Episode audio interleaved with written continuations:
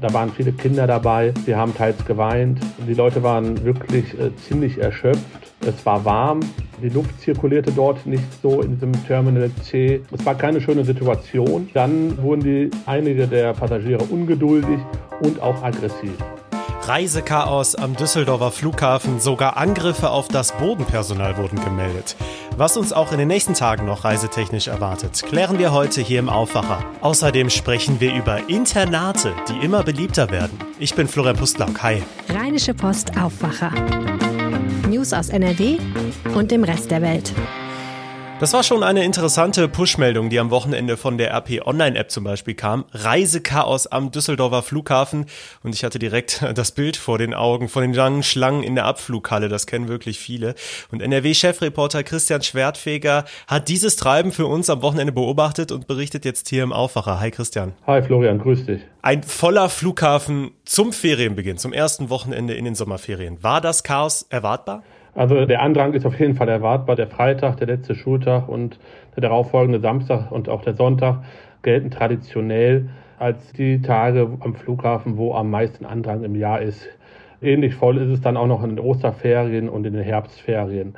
In dem Fall kam es besonders und äh, das Chaos, von dem gesprochen wird, das handelt sich um äh, den Bereich am Flughafen am äh, Terminal C. Dort, wo am Freitag die türkische Community Richtung Urlaub fliegen wollte, dort war es dann doch sehr, sehr voll. Äh, sehr, sehr voll heißt, da gab es schon deutliche Verzögerungen und das sind jetzt nicht diese typischen Verzögerungen, die man kennt, wenn diese Abflughallen Terminal C jetzt besonders voll sind. Also da war schon besonders viel los. Welche Auswirkungen hatte das zwischenzeitlich? Richtig, das war anders als sonst. Wir dürfen ja auch nicht vergessen, wir haben Corona, wir haben Pandemie. Die Menschen standen dort wirklich dicht an dicht, äh, stundenlang teilweise. Grund dafür war, und das kann man sagen, dass die Fluglinie Pegasus, ich habe gehört, man bezeichnete sie so als türkisches Wine Air, also als Billigflieger, viel zu wenig Personal durch ihre Zwischenfirma organisiert hat. Zeitweise war es so, dass vier bis sechs Schalter äh, nur geöffnet waren. Die konnten halt die Masse an Menschen nicht abfertigen. Das führte dann teilweise wirklich äh, zu chaotischen Zuständen. Ich war persönlich bis tief in die Nacht am Freitag am Flughafen vor Ort, dann am Samstag auch wieder mehr als den halben Tag und gerade am Freitagabend und Freitagnachmittag, da waren viele Kinder dabei, die haben teils geweint. Die Leute waren wirklich äh, ziemlich erschöpft. Es war warm, die Luft zirkulierte dort nicht so in diesem Terminal C. Es war keine schöne Situation. Dann wurden die, einige der Passagiere ungeduldig und auch aggressiv. Welche Konsequenzen werden jetzt gezogen? Es ist ja durchaus zu erwarten, dass in den nächsten Tagen es weiter voll werden dürfte an den Flughäfen. Ja, jetzt muss man vielleicht noch dazu sagen, dass es halt äh, an diesem Freitag halt dann auch noch zu der ein oder anderen Handgreiflichkeit gekommen ist. Ich habe mit äh, Personal am Check-in gesprochen, am betroffenen Check-in äh, von Pegasus. Die berichteten mir, dass ein Kollege am Hals attackiert worden ist und dass eine Frau, mit der ich auch gesprochen habe, sie sagte uns, dass sie halt nach ihrer Schicht mit Polizeibegleitung zum Taxi gebracht worden ist. Ergebnis äh, von diesem Abend ist, dass am Freitag fünf Maschinen nicht mehr fliegen konnten und viele äh, der Reisenden die Nacht im Hotel verbringen mussten. Ihre Flüge gingen dann halt am Samstag, äh, teilweise oder am Sonntag, teilweise von anderen Flughäfen in Köln, Münster und Frankfurt beispielsweise. War so ein ziemliches Durcheinander. Wagen wir jetzt mal den, den Blick in die Zukunft, äh, auf diese Sommerferien. Was können Reisende aus NRW insgesamt in den nächsten Wochen erwarten, wenn sie fliegen wollen? Nicht nur in Düsseldorf und natürlich nicht nur in die Türkei. Was sind da so ein paar, ja, diese Grundtipps, die man mitbringen soll? Ich weiß zum Beispiel immer dieses mindestens zwei Stunden vor Abflug da sein. Gilt das noch? Muss man mehr warten? Gerade auch mit Blick auf äh, die Corona-Situation, die ja einige Besonderheiten mitbringt. Ja, du hast gerade angesprochen, es wird immer empfohlen, so anderthalb bis zwei Stunden vorher da zu sein. Das wird allerdings auch schon empfohlen bei normalen Tagen. Jetzt in dieser Zeit sollte man drei Stunden schon vorher da sein man muss halt gucken, wann man fliegt. Es gibt halt Stoßzeiten, die sind am Düsseldorfer Flughafen vor allen Dingen morgens und mittags. Und da sollte man wirklich ausreichend Zeit mit einplanen.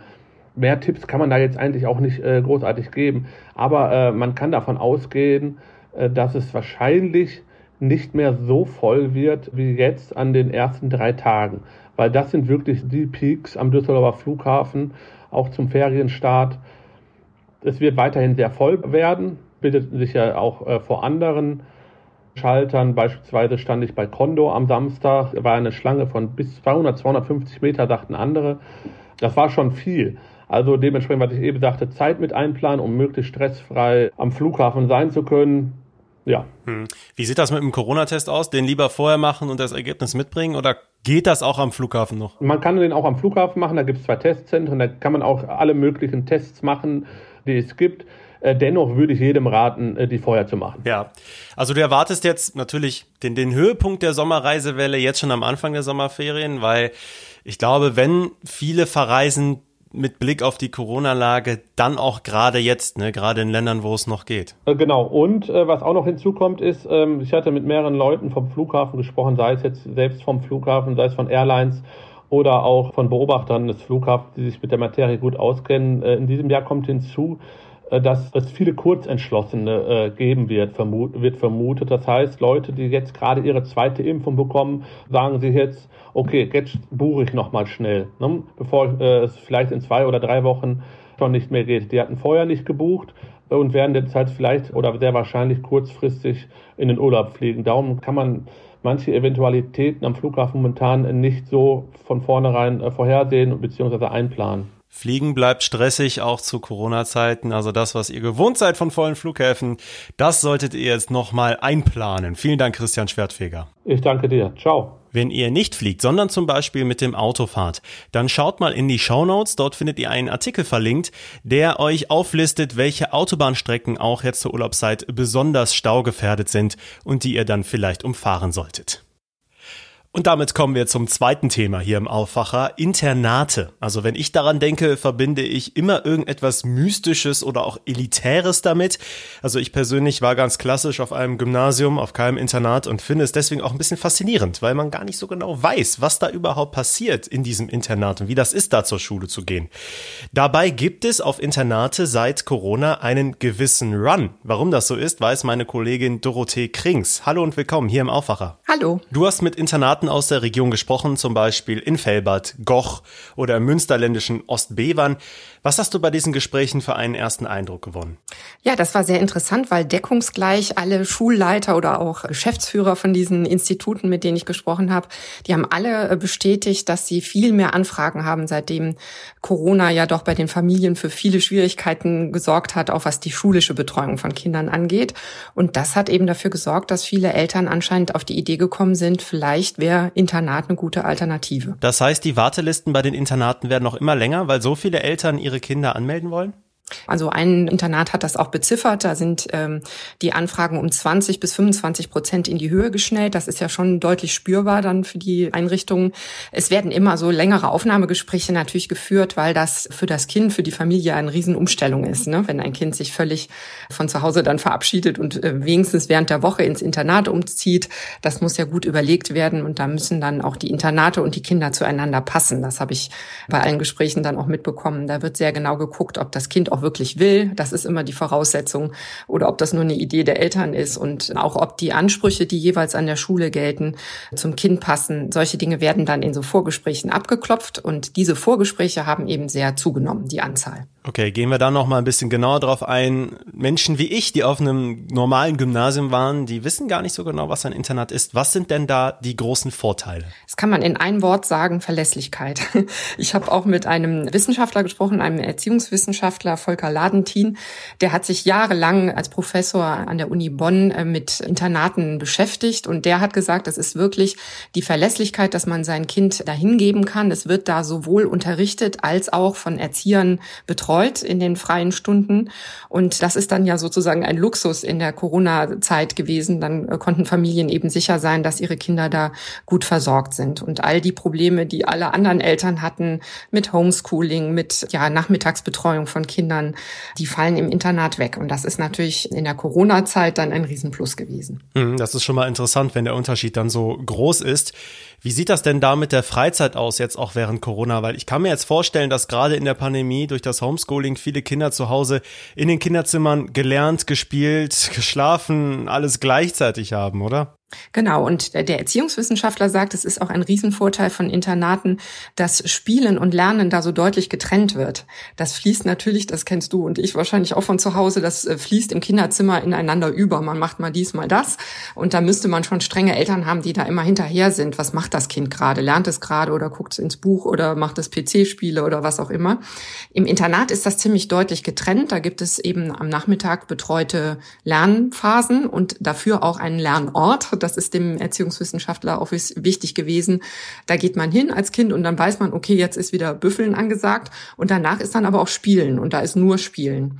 Und diese Trennung, die ist wohl sehr wichtig und der Erziehungswissenschaftler hat so nett gesagt, ihm sei das bei seinen eigenen Kindern auch nicht so toll gelungen, das immer so auseinanderzuhalten und das ist ein Vorteil von Internaten, das zu trennen. Können die Internate denn jetzt überhaupt die ganzen Anfragen bearbeiten? Können die dem nachkommen? Also in Internaten gibt es ja auch nur begrenzte Plätze und es kommen ja auch äh, beispielsweise einige Schüler aus dem Ausland immer wieder dazu. Also äh, das ist ein gutes Stichwort, weil gerade die ausländischen Kinder, sage ich mal, also von Familien, die im Ausland leben und ihre Kinder gerne auf ein deutsches Internat geben wollen, das ist eine relativ große Gruppe für bestimmte Institute und die fallen im Moment weg durch Corona und das hat sozusagen Kapazitäten geschaffen, so dass die Internate das dann eigentlich ausgleichen konnten durch die höhere Anfrage, die es eben aus Deutschland gab. Also ich habe von keinem Internat gehört, dass mehr abgewiesen hätte als sonst. Aber alle Internate sagen, sie machen weiterhin eben ihre Aufnahmeverfahren, wie sie das immer gemacht haben und nehmen jetzt eben auch nicht jedes Kind, sondern es muss dann jeweils passen zu dem Haus. Das ist schon spannend. Und dann sind wir bei diesem Vorurteil, was ich gerade eben schon mal erwähnt habe, nämlich dieser elitäre Ruf vieler Internate. Ist es denn wirklich so, dass eigentlich nur Kinder reicher Familien so ein Internat besuchen können? Das stimmt zum Teil. Also es gibt diese Elite-Internate, wo ähm, das dann auch wirklich viele tausend Euro pro Monat kostet, sein Kind dahin zu geben. Aber gerade konfessionell gebundene Internate, die werden zum Teil auch dann von kirchlichen Mitteln finanziert. Das ist dann doch auch für eine mittelständische Familie, sag ich mal, erschwinglich. Das ist nicht wenig Geld, was man da so, also so um die 1200, 1700 Euro kostet das dann im Monat. Also es ist nicht, nicht ohne natürlich für eine normale Familie. Aber es muss jetzt nicht diesen, diese irren Preise, die man eben auch manchmal hört, äh, die müssen es nicht sein. Und es gibt auch viele Stipendienmöglichkeiten. Ähm, die sind auch sehr unterschiedlich. Manchmal gehen die rein über Leistungen. Manchmal geht es auch darum, dass man nachweisen muss, dass das Kind ein großes Interesse hat, auf ein Internat zu gehen. Diese Möglichkeiten, die es da äh, neben dem Unterricht noch gibt, dass es äh, da gerne dran teilnehmen möchte. Und dann werden Familien, die sich diese 1200, 1700 Euro nicht leisten können, und das sind ja natürlich auch sehr viele, werden dann von solchen Stipendienprogrammen äh, von den Häusern selbst unterstützt. Da zahlen zahlen oft die Leute ein, die früher mal auf dem Internat waren, wenn sie sich das dann später leisten können. Und es gibt auch noch eine ganz andere Variante, nämlich es gibt auch die Möglichkeit über das Jugendamt einen Platz im Internat zu bekommen. Das ist dann aber häufig äh, so der Fall in Familien, wo die ähm, Lebenslage zu Hause gerade sehr prekär ist. Und dann kann es die Möglichkeit geben, dass ein Jugendamt sagt, also das ist jetzt kein Fall für eine Heimunterbringung, sondern wir versuchen es mit einem Internat. Das hat dann den Vorteil, dass das Kind zum Beispiel am Wochenende in seine Familie zurückkehrt, aber nur in der Woche im Internat unterrichtet wird. Das sind dann eben äh, nochmal sehr spezielle Fälle. Der Erziehungswissenschaftler, mit dem ich gesprochen habe, der meinte aber, es gibt sozusagen eine Lücke zwischen den besonders leistungsstarken Kindern und den aus prekären Familien, sozusagen ganz normale Kinder, die aber auch auf einem Internat besser aufgehoben wären oder Lust darauf hätten. Für die gibt es immer noch am wenigsten Möglichkeit, aufs Internat zu kommen. Also die müssten sich dann wirklich sehr darum bemühen und äh, Stipendien an den Häusern finden. Also es gäbe durchaus Bedarf, äh, da vielleicht nochmal drüber nachzudenken, ob man da mehr Förderung machen könnte. Dorothee Krings über den Boom der Internate in NRW. Vielen Dank.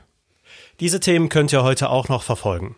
Im Prozess um den Kindesmissbrauchskomplex in Münster könnten heute einige Urteile fallen. Das Hauptverfahren endet nach über 50 Verhandlungstagen. Angeklagt sind vier Männer und eine Frau. Der Haupttäter soll ein 28-jähriger IT-Fachmann sein, der seinen elfjährigen Ziehsohn vergewaltigt und auch anderen Männern zugeführt haben soll.